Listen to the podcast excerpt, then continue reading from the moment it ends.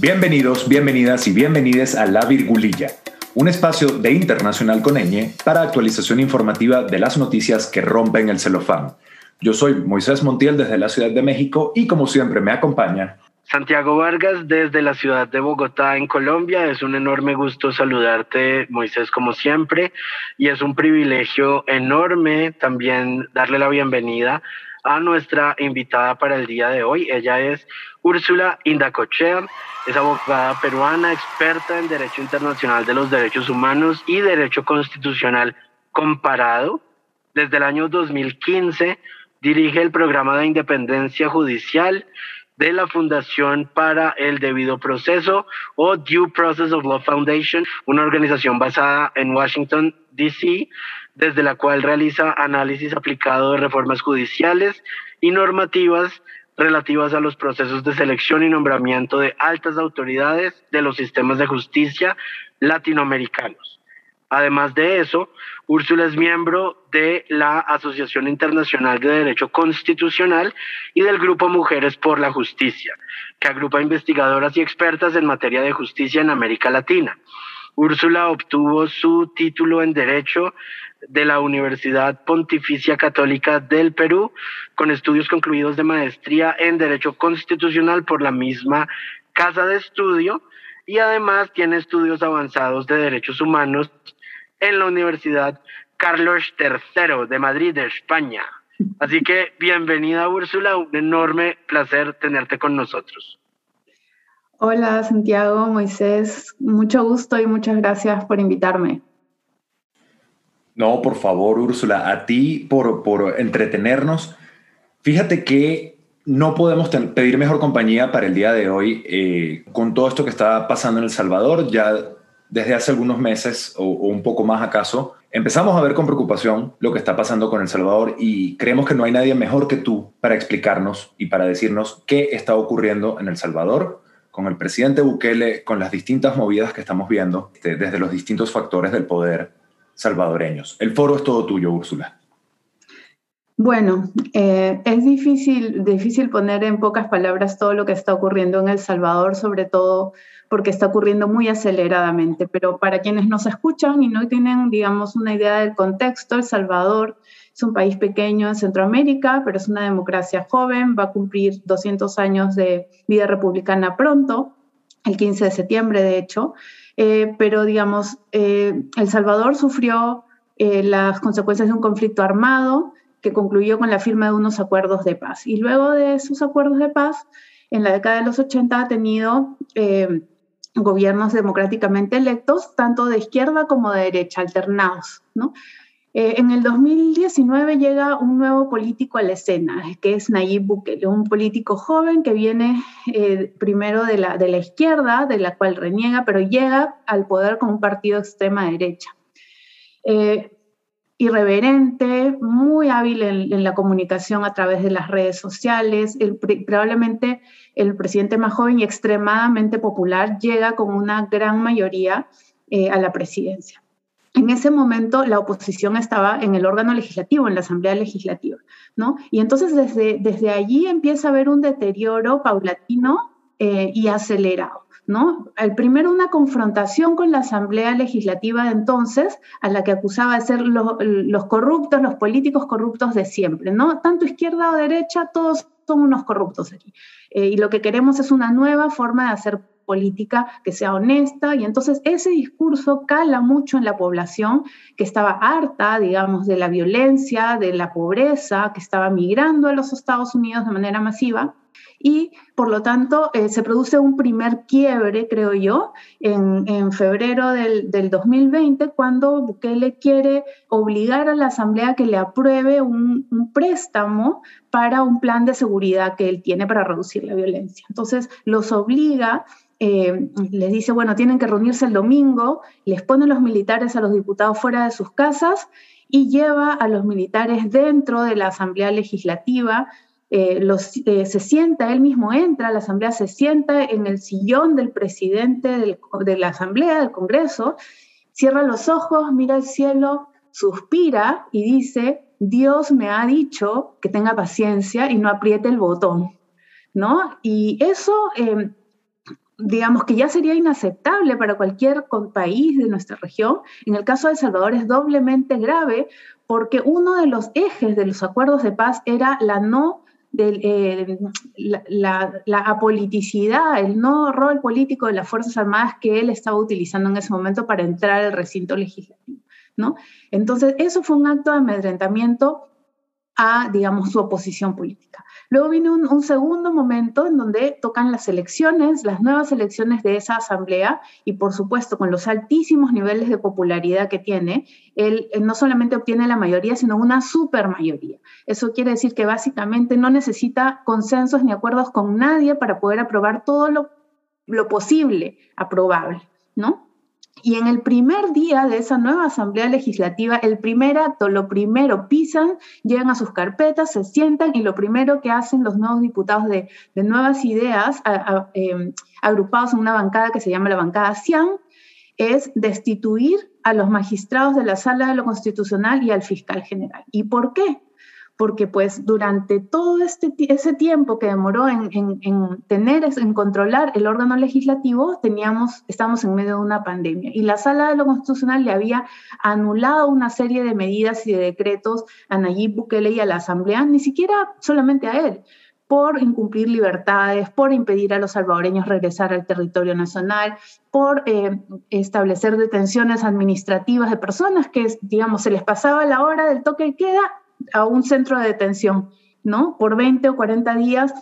Entonces, todas esas medidas fueron anuladas y entonces el presidente Bukele desde ese entonces ya empezaba a cuentagotas con una, con una medida que yo creo que es muy em, característica, digamos, de, los procesos políticos, del deterioro, digamos, democrático, que es un ataque a cuentagotas a la judicatura. Ustedes son unos corruptos, ustedes son los culpables, si los salvadoreños mueren, eh, es su culpa. Y entonces cuando, cuando ya em, aparece esta destitución de, altas autoridades, pues esto se ve como una, una cura a la enfermedad, ¿no? Estamos sacando, el pueblo está sacando a los corruptos, nosotros no estamos haciendo nada más que lo que el pueblo quiere porque estos corruptos jueces han encubierto la corrupción de los políticos durante años. Es como ese es el segundo hito eh, el tercer hito viene eh, poco después, que es una reforma a la, ley de carrera eh, judicial y fiscal, en la que básicamente dice, bueno, todos los jueces que hasta este momento y magistrados que han sido vitalicios, a partir de ahora solamente hasta los 60 años pueden ser jueces. Por lo tanto, los que tengan 60 años al día de hoy se van a su casa. y además, para cubrir esos, esos puestos, pues la Corte puede trasladar Em, a cualquier juez de la República al puesto que sea sin su consentimiento eh, y por razones de necesidad. Y lo mismo en la Fiscalía. Entonces, ya controlando la sala constitucional y la fiscalía, ¿no? prácticamente con esto se, se vuela, digamos, el, lo que yo siento como el tronco de resistencia de todo poder judicial, que son las cortes medias, ¿no? Personas que han entrado ahí de carrera, que tienen muchos años, eh, por lo menos un tercio de la judicatura queda fuera, Y a eso, digamos, varias cosas en paralelo, persecuciones a periodistas, el Bitcoin, que quizá podemos hablar un poco más de eso después, em, y la desarticulación del Instituto Nacional de Acceso a la Información, em, la criminalización de defensores, es decir, una serie de, em, actitudes y medidas eh, que, que quizá en un contexto como más largo, en un más largo periodo de tiempo, quizá no hubiésemos visto cuándo es el punto de quiebre. Pero aquí ha sido todo tan acelerado que claramente no hay ninguna duda de que estamos ante un deterioro democrático e incluso personas como Santiago Cantón ha, dicho que no hay más democracia en El Salvador, se acabó, ¿no? Pues eso en resumen, ¿no? Ostras. Querida Úrsula, realmente sí, nos deja sin palabras esta acelerada, digamos, eh, regresión democrática, porque como señalaba eh, José Miguel Vivanco, el director para las Américas de Human Rights Watch recientemente, en el gobierno de Bukele se han alcanzado unos hitos que el chavismo en Venezuela logró en muchos años, apenas a, dos años de su inauguración como presidente. Tiene ya la posibilidad de mm, según el, hilo que, se viralizó de Vivanco en, en Twitter, tiene la posibilidad de controlar la Corte Suprema de Justicia, tiene la posibilidad de superar límites a la reelección presidencial, tiene la posibilidad efectivamente, como mencionabas tú, de impactar la carrera judicial, no solo a los niveles más altos de la Administración de Justicia, sino también en órganos de orden inferior a la Corte Suprema. Vivanco advertía que si se siguiera esta, digamos, eh, tendencia que vimos en Venezuela, lo que vendría sería efectivamente la censura a la prensa, las restricciones a la sociedad civil, la impunidad por las violaciones de derechos humanos cometidas por el régimen, potencialmente las detenciones opositores y el fraude electoral. ¿Tú qué consideras ante lo que dijo el señor Vivanco? ¿Cuál es tu reacción? ¿Crees que es un, es un em, diagnóstico acertado o está siendo alarmista? No, yo creo que está siendo conservador realmente. O sea, creo que las cosas son, creo que mucho, mucho peor eh, de, lo que, de lo que parecen, ¿no? Eh, solamente para que tengas una idea, dentro de todas las cosas que he dicho, no había tocado el tema de la reelección presidencial y el tema de la reforma constitucional, ¿no? Por, por orden, vamos por orden. Eh, en El Salvador, la reelección presidencial inmediata está prohibida pero no como en cualquier otro país. Está prohibida al punto de que la no reelección inmediata es considerada lo que llamamos los constitucionalistas una cláusula pétrea, es decir, una cosa que está en el ADN de la forma de gobierno del país, ¿no? Y está puesto así y está en cuatro artículos o cinco artículos de la Constitución, eh, al punto que se dice que el, presidente no puede estar ni un día más, así textualmente, en el puesto. Y que eh, si es que lo hace, el pueblo tiene derecho a la insurrección. O sea, hay una serie de eh, candados, como cinco candados, que dicen que no queda ninguna duda, no es interpretable esto, ¿no? Y pese a eso, la Sala de lo Constitucional puesta el primero de mayo, después de la destitución, ¿no? Llamó a sus amigos de la, Secretaría de la Presidencia y puso ahí a eh, varios de sus abogados que trabajaban en el Ejecutivo. Ellos han dictado esta esta sentencia. Y además, esa toma, digamos, del máximo órgano vino acompañada de eh, funcionarios del Ejecutivo controlando las cuentas de la comunicación y los archivos, el sistema informático de la Corte. Es decir, ya no hay posibilidad de, de tener, eh, digamos, al controlar todos los insumos, el, material de trabajo de los jueces es casi un control total, ¿no?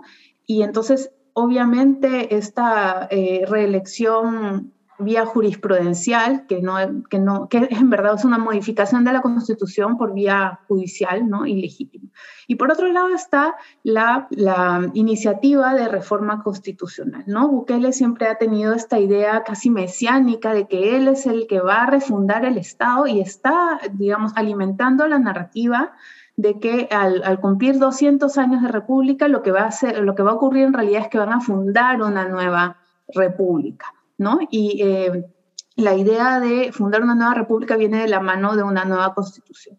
Ahora, a diferencia de otros procesos de la región, como Chile, por ejemplo, en que la, la iniciativa constitucional es pedida por el pueblo, es, es, un síntoma de ruptura del contrato, digamos, del pacto. Hay un pacto roto y el pueblo buscando crear un nuevo pacto. No, acá es un caso en que el poder eh, político busca imponer o, propone un texto ad para su proyecto político. ¿Y qué cosas nos trae esta, esta propuesta? Trae cosas, digamos, de terror, como eh, por ejemplo, la necesidad de que todos los profesionales estén colegiados para ejercer sus profesiones con colegios únicos. Es decir, si ya sabemos que los periodistas, por, por las opiniones consultivas de la Corte Interamericana, no requieren estar colegiados, bueno, en El Salvador sí, y no solamente ellos, sino todos los profesionales, incluyendo los abogados, ¿no? Y va a haber un colegio único de abogados y notarios de, El Salvador que solamente te va a permitir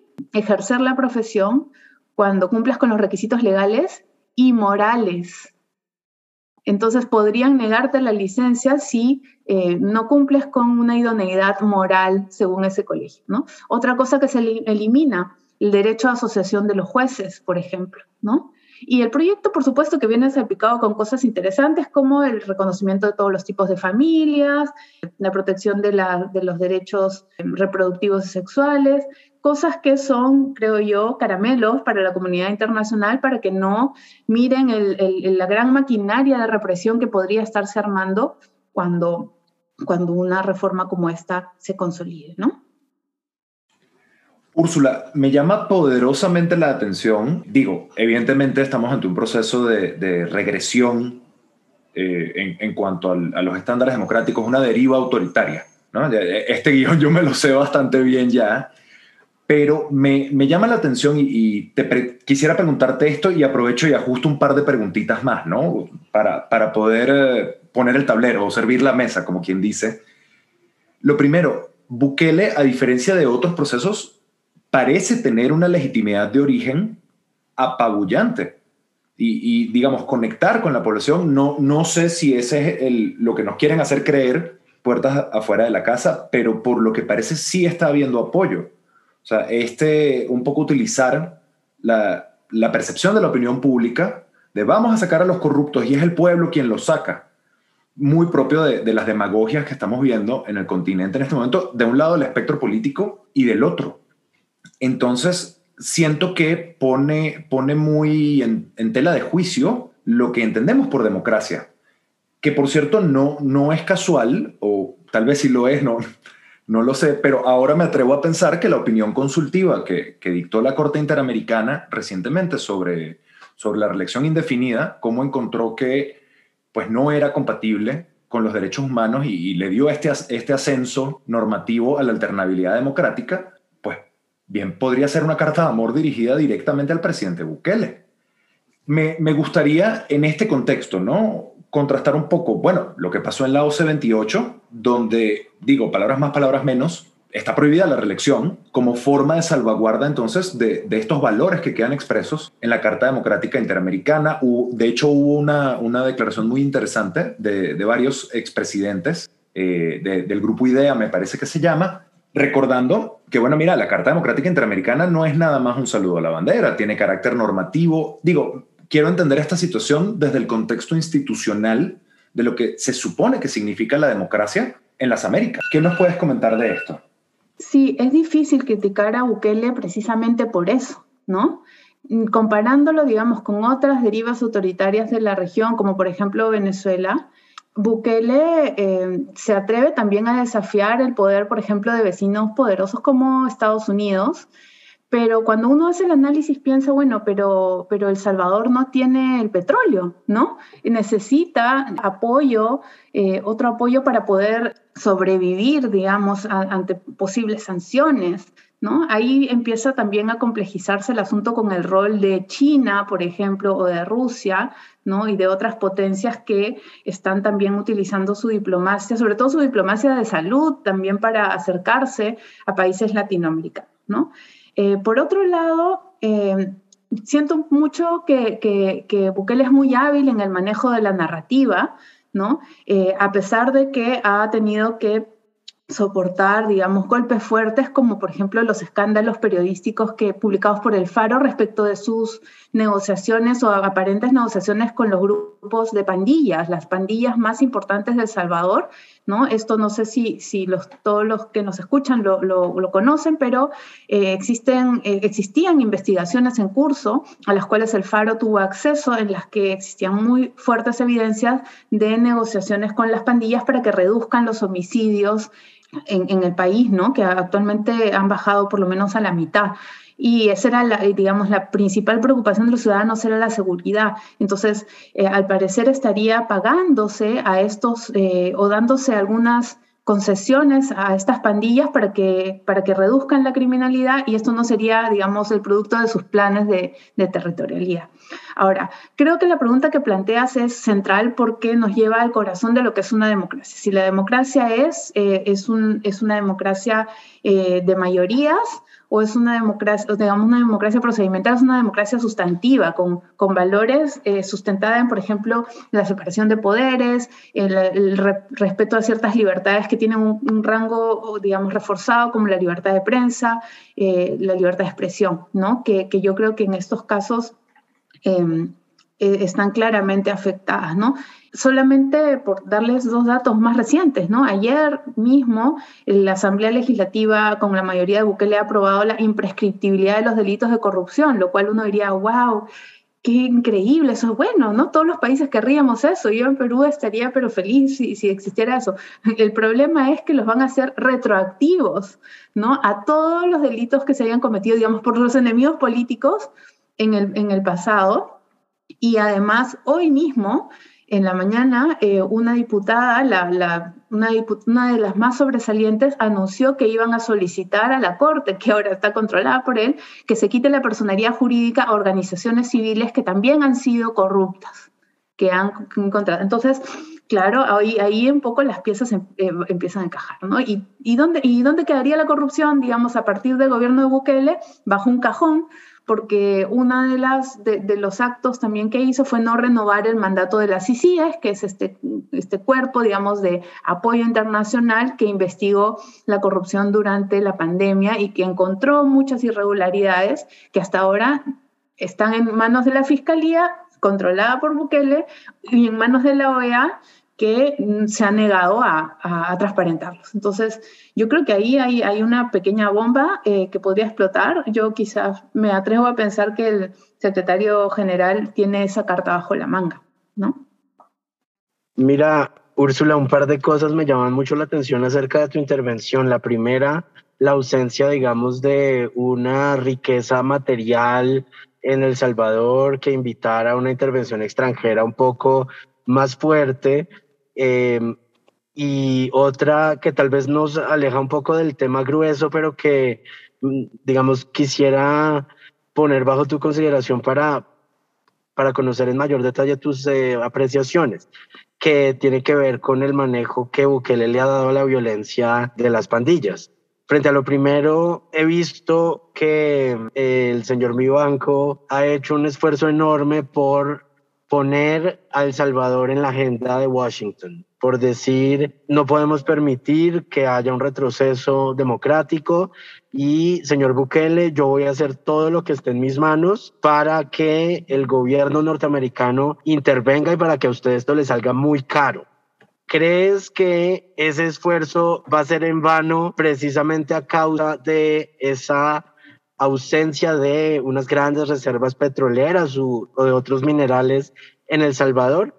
Y frente a lo segundo, pues se ha hecho público que ha habido efectivamente unos acuerdos negociados con líderes de pandillas notorias en El Salvador, en sus cárceles, a espaldas de la opinión pública, para controlar las violencias, pero que efectivamente existe un riesgo enorme de que esos acuerdos sean apenas una postergación de unos homicidios que casi que ya están decididos. Entonces, hablando de esa bomba de tiempo a la que tú hacías referencia, ¿cómo crees que se pueda responder ante el riesgo inminente de una nueva ola de violencia en El Salvador?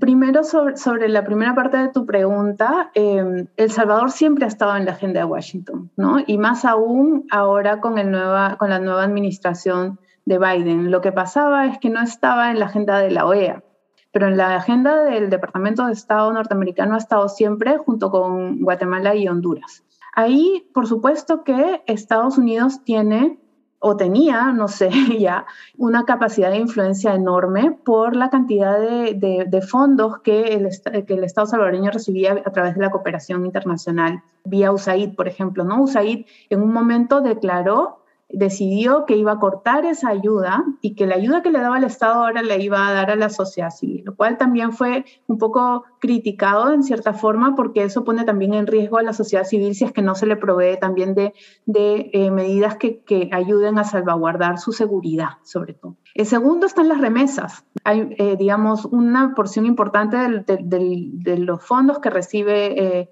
la población salvadoreña proviene de, sus familias en los Estados Unidos que mandan las remesas. Entonces, si Estados Unidos pusiera un corte de las remesas, digamos, sufriría mucho el pueblo salvadoreño. Pero ahí aparece, digamos, en escena la gran y genial idea del, señor Bukele de, convertir el Bitcoin en moneda de curso legal. Eh, y ahí ha habido una serie de destapes últimamente porque pues el Bitcoin eh, es una moneda muy volátil, es una criptomoneda muy volátil eh, y además que casi imposible de rastrear el origen de los fondos, con lo cual podría prestarse a convertir a El Salvador en un paraíso de lavado de dinero. ¿no? Eh, además que es una moneda que, requiere mucha energía para mantenerse la electricidad, entonces un poco él le estaba apostando un poco a eso, también para independizarse de, de la influencia de los Estados Unidos a través del valor del dólar, que, hasta antes del Bitcoin era la moneda que se usa en El Salvador. Eh, eso por un lado. Eh, segundo, sobre lo de, lo de las pandillas, escuché una entrevista hace poco, creo que fue a Carlos Dada, que él mencionaba que si había un consenso entre todas las fuerzas políticas salvadoreñas, izquierda, derecha, tradicionales y también, eh, digamos, aparentemente en el gobierno actual, es, es la idea de que eh, no se puede frenar la violencia sin llegar a algún tipo de, arreglo o de acuerdos eh, con las pandillas. Y entonces lo que se decía era, bueno, dejemos de hacer esto a escondidas y pongámoslo sobre la mesa como lo que ocurrió en Colombia, ¿no? Busquemos poner esto, buscarle una solución con un acuerdo que sea sostenible en el tiempo, porque de otro modo o vamos a, seguir, o vamos a seguir siendo rehenes de las pandillas y teniendo que pagarles para que no eh, asesinen a las personas, o vamos a tener que eh, aplicar una, una política de mano dura, ¿no? Eh, lo cual parece, parece estar siendo, digamos, un poco la inclinación ahora. No sé, es difícil leer, ¿no? difícil leer la política de Bukele porque él a la vez que este, salen estas eh, filtraciones, las negociaciones con las pandillas, de otro lado también anuncia que va a duplicar eh, las fuerzas de seguridad, ¿no? Y pide préstamos y se endeuda y se endeuda para eh, duplicar y militarizar, digamos, darle un protagonismo inmenso a, las fuerzas eh, armadas que se deberían dedicar a, la seguridad exterior y no a la interna. Uno ve, si tú miras en su, en su Twitter hay una foto en la que hay un, un, un alto mando militar eh, que está apoyando su cabeza contra la de Bukele y parece que están juntos, pero tú no sabes realmente quién, quién manda quién, ¿no? Si es que es la fuerza civil, la autoridad civil la que manda la militar o si es la militar la que manda la civil. Y eso es, uff, terrible, muy preocupante. Úrsula, como, como el tiempo de este, de este formato es corto, me permito hacerte una última pregunta, aunque me quedo con millones. El tema El Salvador en la agenda institucional regional, concretamente en la OEA. Digamos, tenemos un, secretario general Almagro, quien ha sido muy vocal, quien, quien coquetea peligrosamente con los límites de su mandato y los fuerza, a veces actuando en, claro ultravires, pero que, sin duda alguna tiene mucho compromiso por lo que él entiende es la democracia y la paz en la región. Al mismo tiempo, tenemos una OEA que tiene como obligación de sus Estados miembros el respetar el sistema democrático, que es donde viene la Carta Democrática Interamericana entonces a darle sentido y, contenido a esta obligación. Pero al mismo tiempo tenemos una OEA sin dientes. Caso Cuba, se le invitó a retirarse. Venezuela se fue antes de que la votaran. Pero quisiera dejar esto para que me diga si, si es una buena línea para pensar sobre esto o no. En el caso venezolano, por ejemplo, que por supuesto tiene otras dimensiones, se, ha implicado presuntamente con el narcotráfico, con la criminalidad internacional, con redes de trata, y a Venezuela se le empieza a tratar como una amenaza a la paz y a la seguridad internacional. De hecho, tuvimos que resucitaron al Tratado Interamericano de Asistencia Recíproca, se activó, luego no se tomaron más decisiones, ahí quedó. Digo esto y, y comparo lo del TIAR, que sí tiene unas posibilidades de actuación bien robustas, Podríamos ver un escenario similar en el caso salvadoreño, sea la, ya malo malo, te invito a que te retires de la organización y, aislar internacionalmente, entre comillas, a El Salvador. ¿Anticipas tú que, que podamos estar ante una respuesta más robusta en la Organización de Estados Americanos, como por ejemplo la Avenida del Tiar? Em, yo creo que sí, pero creo que va a depender mucho de los Estados Unidos. Tienes que tener en cuenta que, los Estados Unidos tiene que lidiar con tres países, con Honduras, que digamos, tampoco es el ejemplo de la democracia más consolidada, y con Guatemala, que está al, borde ¿no? Entonces, cualquier cosa que sucede en alguno de esos tres es como contagioso para los demás. Y, además, si tienes en cuenta que el partido Bukele Nuevas Ideas ya se está expandiendo a los países vecinos, ya hay un partido Nuevas Ideas en Guatemala, hay un partido Nuevas Ideas en Honduras, hay un partido Nuevas Ideas en República Dominicana. Entonces, a ver, podríamos estar ante un nuevo ALBA centroamericano o algo así. Eh, habrá que ver en los siguientes, en los siguientes meses o años, pero eh, yo creo que, que, la OEA podría tener una respuesta más robusta y debería, digamos, activarse la aplicación de la Carta Democrática Interamericana, el artículo 20, ¿no? eventualmente el artículo 21, pero también pienso que eh, la resistencia de El Salvador a ese tipo de medidas va a depender mucho de, sus, de aliarse con, digamos, los los enemigos de Estados Unidos como las grandes potencias, ¿no? Porque de otro modo el país es muy, muy, este, muy frágil para, para resistir, es muy pequeño, es, es, débil, está endeudado hasta la coronilla con, con la comunidad internacional y los bancos multilaterales. Entonces, es difícil de predecir porque Estados Unidos está jugando, mira lo que se está jugando, está jugándose la reelección Biden con el control de la migración, ¿no? Eh, tiene que decidir entre controlar la migración o, combatir la corrupción de los, de los gobiernos, o pactar con ellos para que detengan la migración, o ser incisivo, frontal, eh, que parece que es lo que a, lo que le ha apostado, pero pues podría costarle caro y podríamos regresar a un gobierno republicano con Trump y eso ya mejor, mejor tendríamos que hacer un capítulo especial para eso. Úrsula, mira, realmente encuentro fascinante tu postura al respecto, en especial hablando de los distintos mecanismos a disposición de la OEA para buscar una salida, digamos, pacífica y constructiva a una profunda crisis institucional, que no es extraña al resto de la región, por supuesto, porque si bien utilizamos a Venezuela como el ejemplo, digamos, de manual de un retroceso democrático, pues aquí en Colombia también tuvimos una reelección presidencial introducida a la constitución política de Colombia mediante artimañas y mediante delitos del primer gobierno del presidente Uribe. Eh, tenemos en la actualidad pues una acumulación enorme de poderes en el Ejecutivo que tiene sus tentáculos en los órganos de control, que tiene mayorías en el Congreso que le pasan reformas tributarias, prisión perpetua y toda clase de salvajadas sin ningún tipo de debate, que le protegen a sus ministros de mociones de censura.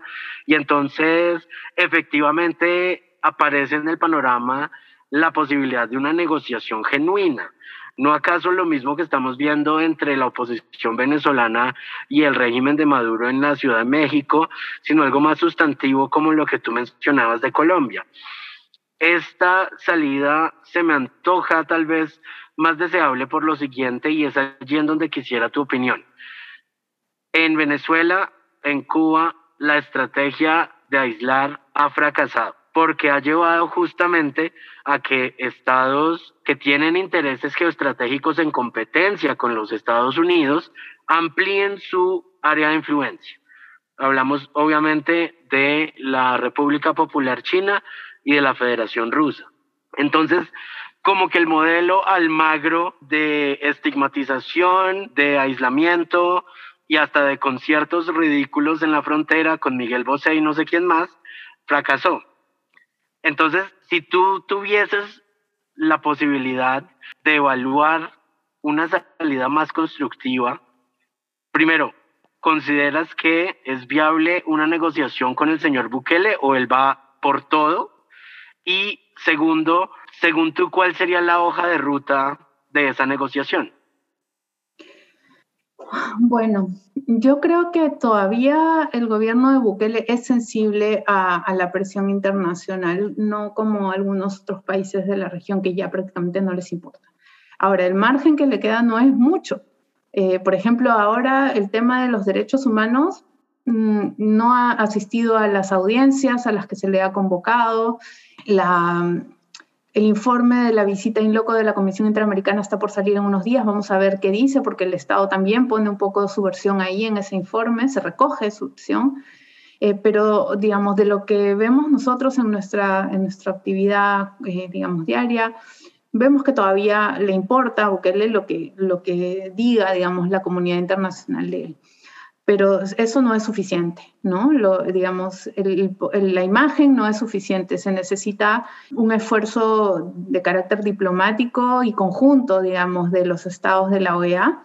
Yo confío mucho en que, digamos, tener el apoyo de, de países como México, que son países en los que el gobierno salvadoreño confía de cierto modo, con quien tiene unas buenas eh, relaciones y que, digamos, también tiene, seguía, digamos, por, el principio de intervención, pero a la vez tiene mucha, eh, mucho interés en mantener la, la, imagen de un defensor de la democracia, como lo ha sido, ¿no? Efectivamente, México en muchos, en muchos momentos clave en la OEA, ¿no? ¿Y cómo sería la hoja de ruta? Yo creo que efectivamente tiene que, tiene que forzarse un poco esa, esa negociación aplicando, activando la Carta Democrática eh, y quizá empezando con los buenos oficios o mandando una misión de, cancilleres eh, si las cosas empeoran, ¿no? Eh, eso, digamos, todavía no lo vamos a saber porque ya, digamos, se arrasó con el sistema judicial y lo que seguirá probablemente podría ser el, el, siguiente, digamos, paso, la siguiente posible ruptura podría ocurrir el 15 de septiembre eh, cuando, cuando se presente formalmente esta propuesta de reforma constitucional y, si no se respeta el procedimiento para su aprobación, como ha sido el compromiso del vicepresidente eh, Ulloa, el vicepresidente de El Salvador, eh, ahí sí estaríamos ya ante, ante ya el último, la gota que puede derramar el vaso y que puede gatillar la activación de la Carta Democrática Interamericana, me parece. Úrsula, muchísimas gracias por todas tus valiosas apreciaciones. De mi parte, solo queda mandarte un saludo muy especial desde la ciudad de Bogotá y esperar que nos volvamos a encontrar en este u otro espacio muy pronto. Encantada también de conversar con ustedes. Este tema es un tema en desarrollo, así que hay que, hay que seguirlo y muchas gracias por dedicarle este, este episodio. No, Úrsula, gracias a ti por regalarnos tu tiempo, por regalarnos estos insumos para poder pensar mejor sobre lo que está ocurriendo en El Salvador, que últimamente pues es la función de este espacio. En vista del éxito obtenido, no me queda sino despedir este espacio. La Virgulilla, un espacio de actualización informativa de Internacional con con las noticias que rompen el celofán. Gracias por escucharnos y nos oímos pronto.